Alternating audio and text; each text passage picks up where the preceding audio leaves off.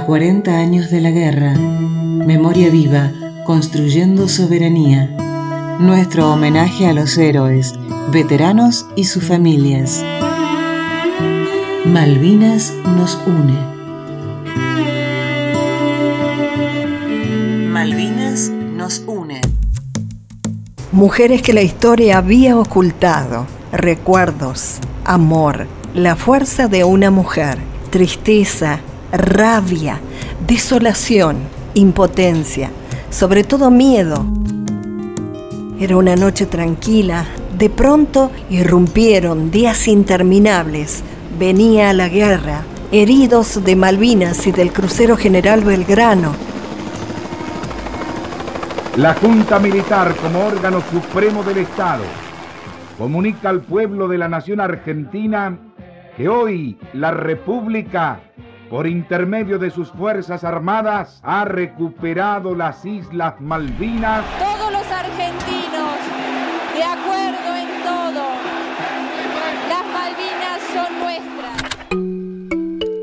Soy Lilian Gómez, enfermera naval especializada en implementación quirúrgica. Trabajamos en ese momento crucial de la guerra con los británicos para la recuperación de nuestras islas y preparamos todo el hospital naval para recibir a nuestros soldados heridos nuestros combatientes, nuestros héroes. Lilian Gómez, en un momento crucial de la guerra con británicos para la recuperación de nuestras Islas Malvinas, año 1982, fueron 160 mujeres en el Hospital Naval, enclavado en el corazón del puerto Belgrano, para recibir a soldados heridos, combatientes. El Hospital Naval de Puerto Belgrano es un hospital enclavado en el centro de la base naval, o sea, en un lugar muy estratégico para ese momento bélico. Era un lugar totalmente posible de algún evento trágico, así que estaba caracterizado por entrar en el TOAS. Es un hospital que está dentro de una base militar.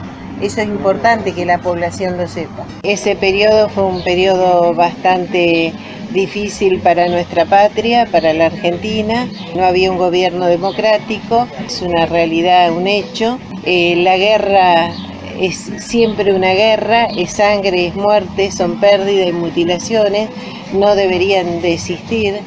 Toda guerra es inútil. Las Malvinas fueron y son y serán argentinas. Es nuestra hermana perdida que está allá en el sur. Nosotras estuvimos al lado del herido, del excombatiente, con nuestro apoyo profesional y humanitario y que no se deberían repetir nunca más. Recuerda aquellos días fríos, difíciles. Llegaban autos, jeep, vehículos navales, guerra de Malvinas, abril 1982. Ella nunca se imaginó lo vivido. Muchas de nosotras tenemos las consecuencias de esa guerra porque lo vivimos de cerca. Nosotras, las enfermeras, instrumentadoras que asistimos a nuestros combatientes, todavía tenemos problemas eh, relacionados a ese hecho porque no existía la contención psicológica. Claro, encima. Nadie nunca nos preguntó ni nos derivó profesionalmente para ser tratadas, mm. como tampoco fueron para los excombatientes que venían de vivirlo en la guerra, así que mucho menos para nosotros. Y bueno, tenemos las consecuencias todavía sobrellevándolas.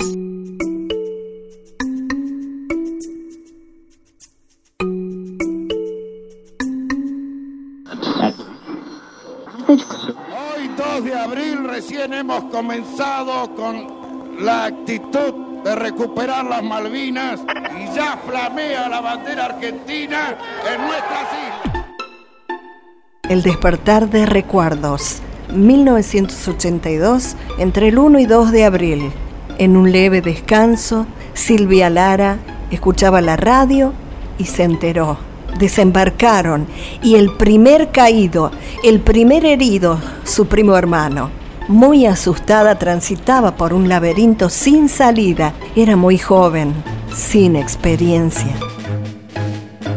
Cecilia Lara. Yo era casi recién recibida, con apenas 20 años, mamá de una niña y me tocó estar en la noche del, de la noche del primero al 2 de abril de guardia con mi compañera, que fue la noche trágica que fue cuando se, se desembarcó en las Islas Malvinas. Y eran horas y horas, a veces pasábamos días sin ver a nuestra familia. Yo no estuve en la preparación como mi compañera para recibir a los combatientes. Yo me enteré esa noche, estábamos escuchando la radio, que habían desembarcado nos llevó una gran sorpresa porque no sabíamos nada. Yo especialmente no sabía nada, porque yo trabajaba de noche y todo lo que pasaba durante el día para mí era cosa de otras personas, no era lo mío. Yo iba a trabajar, hacía mi trabajo y me volvía a mi casa.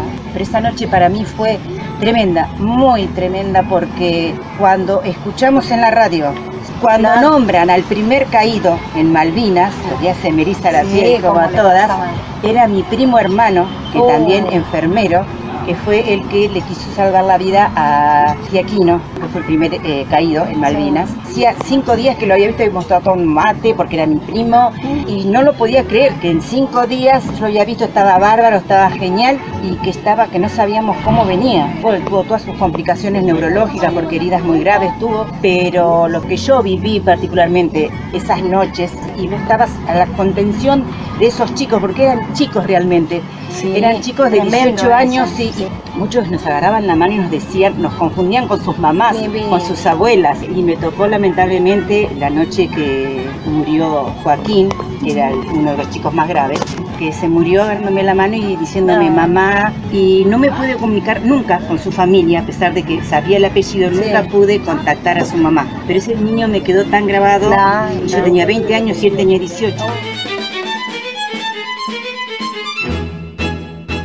A una gobernación de nuestro país corresponde el territorio de las islas del Atlántico Sur. Es a la gobernación de la Tierra del Fuego. Vamos ya mismo a Ushuaia. Directamente desde la ciudad de Ushuaia, en esta apacible mañana del 2 de abril de 1982. La gente ha embanderado sus edificios y no solo eso, también vemos numerosos automóviles con la enseña celeste y blanca.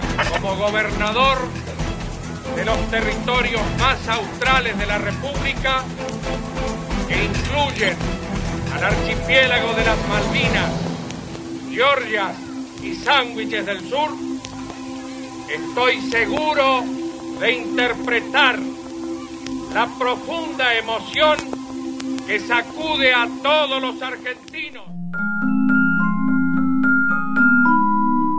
Soy María Rosa Monjo. En el año 1982 trabajábamos en el Hospital Naval Puerto Belgrano, la Escuela de Sanidad. Y bueno, en aquella, aquella noche eh, recibimos a los heridos de guerra, infinidad de mm, autos, jeep y vehículos navales que traían todos los, los heridos. Habíamos preparado el Hospital Naval para ese evento.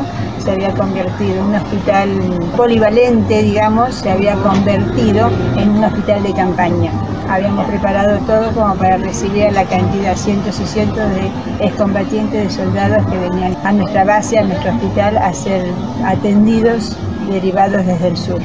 Fueron días muy difíciles, pero bueno, hicimos todo lo que estaba a nuestro alcance, en lo que es sanidad, contención, todo lo que pudimos entregar y brindar a todos esos chicos, nuestros héroes creo que más allá de los daños que se han ocasionado físicamente, el daño psicológico que quedan todos los combatientes, es algo que yo creo que la sociedad no tiene ni idea.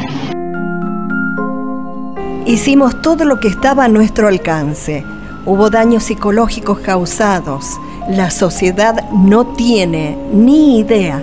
Entre ellos, sollozos, la emoción la embarga y la deja sin respiración ni palabras para despedirse.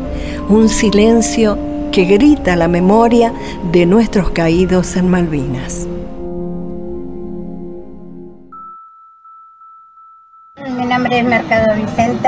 En Juan Bautista Alberdi, provincia de Tucumán.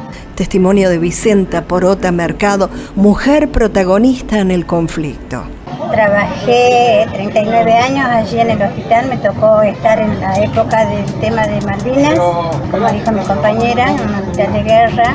Allí el hospital para la parte militar es una unidad En nuestra unidad, las enfermeras todas, nos abocábamos a los pacientes que venían de allí, de las islas y también del crucero General Belgrano. Nuestra función antes de comenzar todo esto fue equiparlos, hacer diferentes áreas, preparándolos para quemados, heridos, pacientes con filé de trinchera y la atención específica para cada uno de ellos también provenían eh, según la patología y la gravedad de su caso, los pacientes eran derivados al Hospital Pedro Mayo de Buenos Aires. Preparada con todo el equipamiento, se dio cuenta que nadie está preparado para rumiar el dolor multiplicado. Su hermano estuvo en la guerra. Suboficial principal, enfermero Luis Alberto Mercado. Durante años estuvieron sin manifestar lo sucedido. Hoy se pudo abrir el cofre del corazón. Tengo a mi hermano que fue paciente de Malvina, vive en Ciudad Alberti también y estuvo en territorio, cuando comenzó nuestro reconocimiento, comenzó en Catamarca en el año 2017. Y para todas fue como abrir un cofre de nuestro corazón, porque ninguna, ninguna de todas nosotras había manifestado todos los testimonios que estamos dándole para mi país, que día a día lo veo cómo se complican con las cosas diarias, implementar valores los chicos en la sociedad y que el compromiso con la patria, con la Argentina, sea cada día más grande y que esto se vaya manifestando desde chicos a grandes, jóvenes, porque son ellos nuestro futuro de la patria, de la nación. Ya hicimos nuestro trabajo, al futuro de mi patria le pido de pies y que sigan adelante con valores para nosotros y para ellos, que es lo fundamental. Que envió un cofre bastante guardado. Por tal noble causa, ahora nos toca. De tanto silencio salimos a la luz y nos dan reconocimientos debidos, con el respeto y la memoria en alto. Período difícil para nuestra patria y nosotras, especialmente las mujeres. Toda guerra es inútil.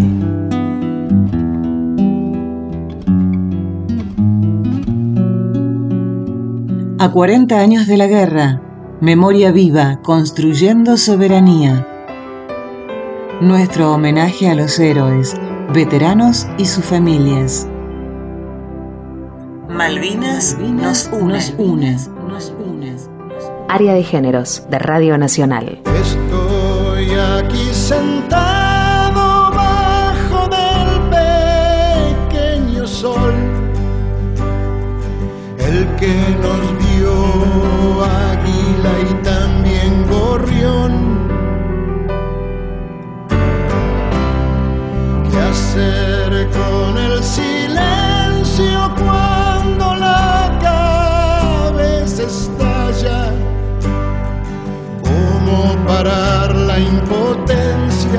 De no poder hacer nada, porque querer matar a tus hijos es para que duela años la sangre. Ayer por no querer a la patria y ahora por quererla demasiado.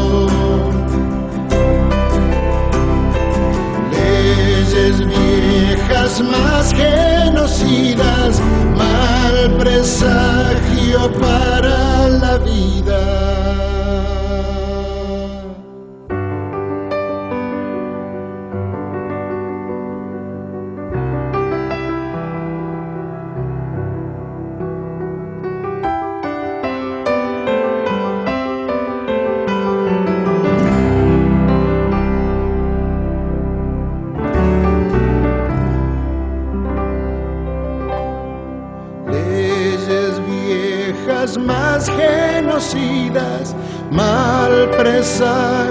para.